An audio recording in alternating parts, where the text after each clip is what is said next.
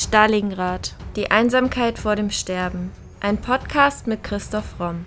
Der Autor spricht über historisch-politische Themen rund um Stalingrad und den Zweiten Weltkrieg.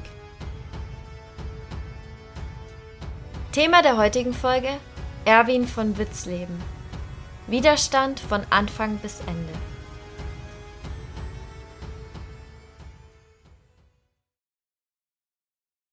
Über den Verräter Witzleben werden Volk und Geschichte schweigen, sagte der Blutrichter Roland Freisler am 7. August 1944 über Erwin von Witzleben. Erwin von Witzleben war keiner derjenigen, die den Aufstieg des Nationalsozialismus zuerst bejubelten. 1934 mit der Nacht der langen Messer begann Erwin von Witzleben seine Aktivitäten im Widerstand. Seine Stellung nutzte er, um zahlreiche Verbindungen zu knüpfen und ein Widerstandsnetzwerk aufzubauen.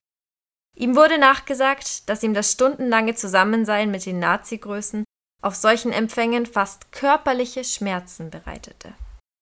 Seine Geschichte erzählen wir in der heutigen Podcast-Folge. Erwin von Witzleben wird am 4. Dezember 1881 als Sohn einer Soldatenfamilie in Breslau geboren.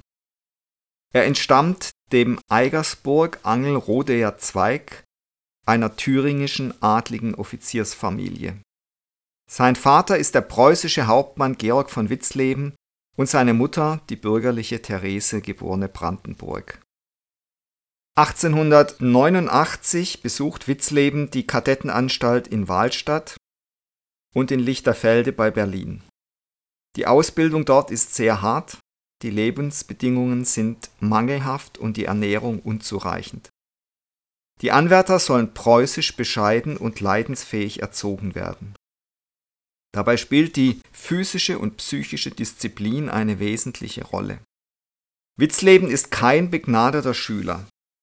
Später führt er sich allerdings so gut, dass er eine Fließprämie erhält und Selektaner wird. Die Selektaner erhalten das Privileg, nach Abschluss ihrer Kadettenausbildung direkt als Offiziere, als Leutnants in ein Regiment eintreten zu können. In seiner Jugend absolviert Witzleben eine Ausbildung als Jäger und begibt sich, wann und wo immer er kann, auf die Jagd. Sein ganzes Leben lang ist er ein begeisterter Jäger und wenn er die Wahl gehabt hätte, wäre Witzleben lieber Förster als Soldat geworden. 1896, Witzleben ist 15 Jahre alt, stirbt sein Vater. Zwei Jahre später wird er konfirmiert und allgemein wird Witzleben in seiner Jugend sehr religiös erzogen. Am 5. Februar 1901 wird er in der Kadettenanstalt geprüft und erhält nur ein befriedigend, aber es wird ihm die Befähigung zum Offizier zugesprochen. Und im Juni 1901 tritt er in das Grenadierregiment König Wilhelm I Nummer 7 im schlesischen Liegnitz ein. Fünf Jahre später, 1906, verlobt sich Witzleben mit Elsa Kleberg. Ein Jahr später heiratet er. Nach der Hochzeit zieht das Paar nach Liegnitz und sie führen dort keine für die damalige Zeit typische Ehe mit einer einseitigen patriarchalischen Führung. So ist zum Beispiel Else im Witzlebschen Haushalt für die Finanzverwaltung zuständig. Bereits zu dieser Zeit wird Witzleben von seinen Kameraden als jemand dargestellt, der klar, gerade, immer verbindlich kameradschaftlich ist und sich nie in den Vordergrund drängt. 1908 wird sein erstes Kind, Eva Maria, geboren. 1910 wird er zum Oberleutnant ernannt.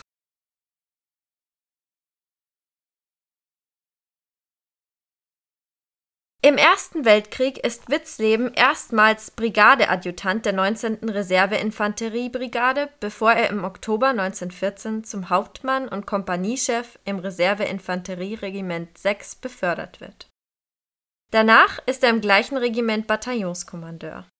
Seine Einheit ist bei Verdun beteiligt, in der Champagne und in Flandern.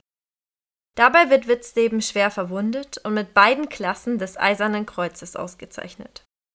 Diese Auszeichnungen bedeuten ihm sehr viel, denn er fühlt sich dadurch seinen Vorfahren verbunden und als lebendiger Teil einer alten Tradition. Nach seiner Verwundung geht er 1918 zur Generalstabsausbildung und bekommt das Kriegsende als erster Generalstabsoffizier der 121. Infanteriedivision mit.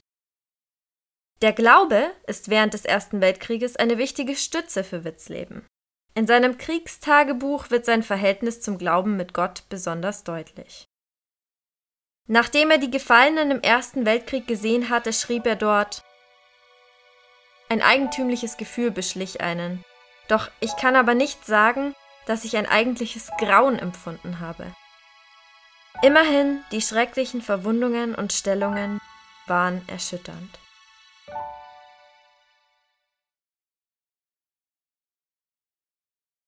Aufgrund seiner Erfahrungen und Erlebnisse im Krieg hat der Fortan ein negatives Kriegsbild.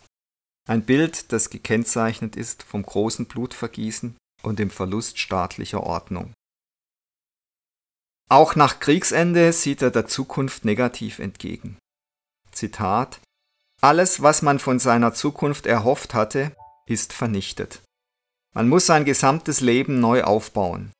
Gebe Gott, dass es besser gelingt, als es jetzt aussieht. Vor dem Ersten Weltkrieg hat sich Witzleben nicht mit der Politik befasst. Als Heranwachsender wächst er in einem Staatsgefüge auf, das er befürwortet und dessen politische Verhältnisse er nicht reflektiert. Erst während des Krieges entwickelt er eigene politische Vorstellungen. 1919, nach Kriegsende, wird er als Hauptmann in die Reichswehr übernommen.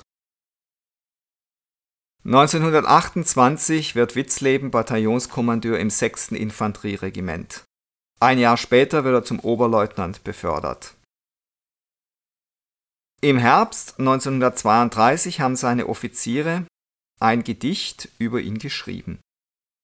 Zitat Unser ganzes Vertrauen wir in ihn legen, weil er jedem von uns ein menschlicher Freund und als Vater die ganze Familie vereint. So gütig sein Auge, so rank die Figur, so frisch sein Mut, kurz und bündig nur, in Führung, Entschlüssen und taktischem Können, stets sicher, er macht halt das Rennen.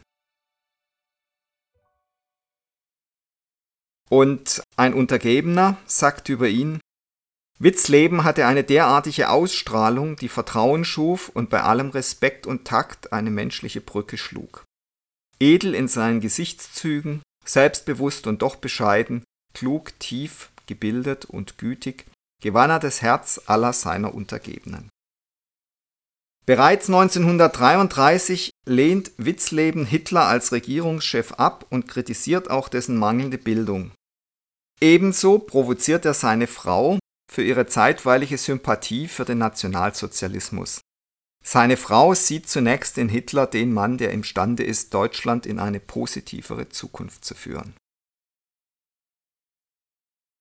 Witzleben steigt in der Militärhierarchie weiter auf und 1934 wird er Nachfolger von General Werner von Fritsch und wird deshalb Befehlshaber des Wehrkreises 3 in Berlin.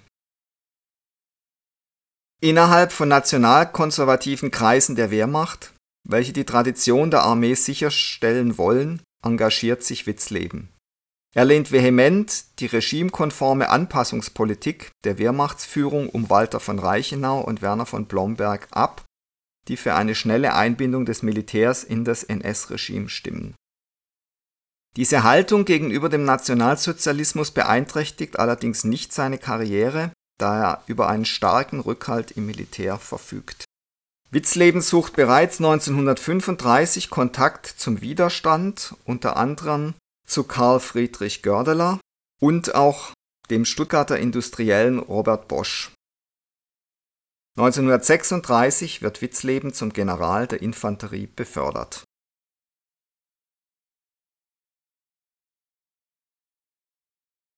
Doch bereits 1934 hatte sich Witzleben gegen das NS-Regime gestellt. Denn als er nach der Ermordung der Generäle Kurt von Schleicher und Ferdinand von Bredow im Zuge des sogenannten Röhmputsches erfuhr, trat er beim Chef der Heeresleitung an und wandte sich gegen die Ermordung der beiden Generäle.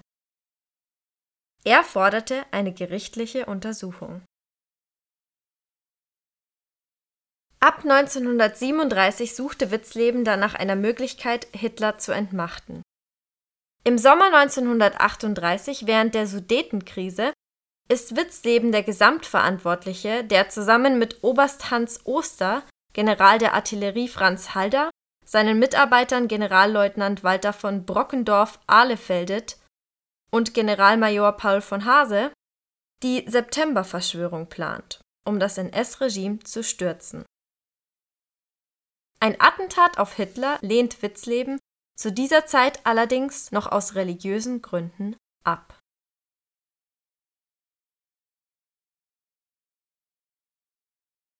Im September 38 gehört Witzleben zum engen Kreis um Generalstabschef Ludwig Beck, der während der Sudetenkrise zurücktritt, um gegen Hitlers Plan eines Krieges gegen die Tschechoslowakei zu protestieren. Im gleichen Jahr wird Witzleben im November als Oberbefehlshaber der Heeresgruppe II nach Frankfurt versetzt. Und er ist dann Oberbefehlshaber der ersten Armee an der deutsch-französischen Grenze und zwar dann auch bei Kriegsausbruch. Nach dem überraschend schnellen und erfolgreichen Frankreich-Feldzug wird Witzleben von Hitler 1940 zum Generalfeldmarschall und Oberbefehlshaber der Heeresgruppe D befördert. Sein enger Vertrauter zu dieser Zeit, Graf Schwerin von Schwanenfeld, notiert in seinen Tagebüchern, Witzleben habe 1940 mit der Idee gespielt, Hitler auf der Pariser Parade festzunehmen und vor ein Gericht zu stellen. Diesen Plänen steht entgegen, dass Hitler damals auf dem Höhepunkt seiner Macht ist und in der deutschen Bevölkerung unglaublich beliebt ist und über größten Rückhalt verfügt. Also ein versuchter Putsch gegen ihn damals hätte mit Sicherheit keinen Erfolg gehabt. 1941 am 1. Mai wird Witzleben Oberbefehlshaber West. 1942 gibt es erste Verdächtigungen, dass Witzleben Kontakt zu oppositionellen Kreisen hat und er wird von Hitler in die Führerreserve versetzt. 1943, nach der Katastrophe von Stalingrad, sucht Witzleben verstärkten Kontakt zu Beck und dem Kreisauer Kreis. Witzleben gehört nun zum Zentrum des Widerstands in der Wehrmacht. Inzwischen stimmt er einem Anschlag auf Hitler zu, trotz seiner religiösen Bedenken, denn die Lage hat sich so katastrophal entwickelt, dass er glaubt, zu äußersten Mitteln greifen zu müssen und dass man auch nicht mehr länger zuwarten kann. 1944 erhält Witzleben eine Schlüsselposition in den Staatsstreichplänen der Verschwörergruppe um Stauffenberg. Während Generaloberst Ludwig Beck als vorläufiges Staatsoberhaupt vorgesehen ist und Generaloberst Erich Höppner als Befehlshaber des Ersatzheeres, soll Generalfeldmarschall von Witzleben nach Hitlers Tod den Oberbefehl über die gesamte Wehrmacht erhalten Am 20. Juli 1944 wird Witzleben auf dem Gut Seese seines Adjutanten Wilhelm Graf zu Lünar verhaftet und am 2. August vor dem Ehrenhof unter Vorsitz von Generalfeldmarschall Gerd von Rundstedt unehrenhaft aus der Wehrmacht ausgestoßen. Dadurch ist das Reichskriegsgericht nicht mehr für seine Aburteilung zuständig Witzleben und Höppner gehören mit sechs weiteren Kameraden zur ersten Gruppe der Angeklagten, die am 7. und 8. August vor dem Volksgerichtshof wegen Hochverrats angeklagt werden. Roland Freisler, der Blutrichter, führt den Vorsitz in dieser Verhandlung. Zu Verhandlungsbeginn macht Witzleben den Hitlergruß, was Freisler ihm daraufhin verbietet, da in seinen Augen Witzleben ehrlos ist und dieser Gruß nur ehrenhaften Volksgenossen gestattet ist. Witzleben wird von Freisler auf jede nur denkbare Art und Weise erniedrigt und niedergebrüllt. Er muss während des ganzen Prozesses durchweg seine Hose festhalten, da die Gestapo ihm die Hosenträger entzogen hat. Freisler reagiert darauf, indem er Witzleben fragt, was fassen Sie sich andauernd an die Hose, Sie schmutziger alter Mann? Er wird erwartungsgemäß von Freisler zum Tode verurteilt, Witzlebens Schlussworte an Freisler sollen folgende gewesen sein. Sie können uns dem Henker überantworten. In drei Monaten zieht das empörte und gequälte Volk sie zur Rechenschaft und schleift sie bei lebendigem Leib durch den Kot der Straßen. Es folgt eine kurze Audio aus dem Volksgerichtshofprozess in der Verhandlung gegen Erwin von Witzleben. Sie sagten also, wir können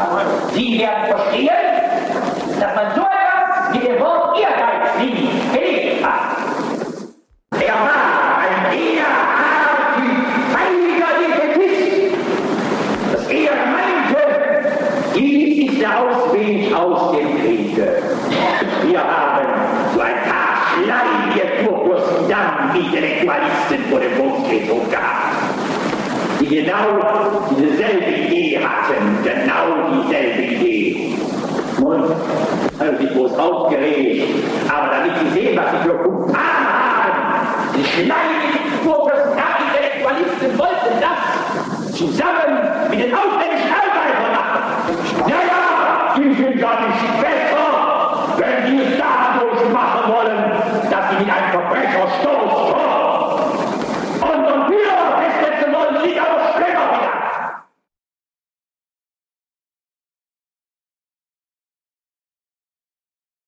Am gleichen Tag nach der Urteilsverkündung wird Erwin von Witzleben im Strafgefängnis Berlin-Plötzensee auf Hitlers Befehl erhängt statt erschossen.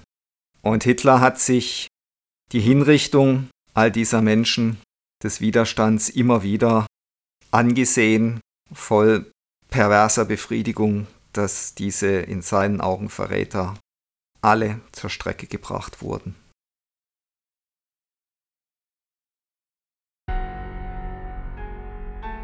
Das war Folge 115 unseres Podcasts Stalingrad, die Einsamkeit vor dem Sterben. Und jetzt seid ihr dran, liebe Stalingrad-Podcast-Fans.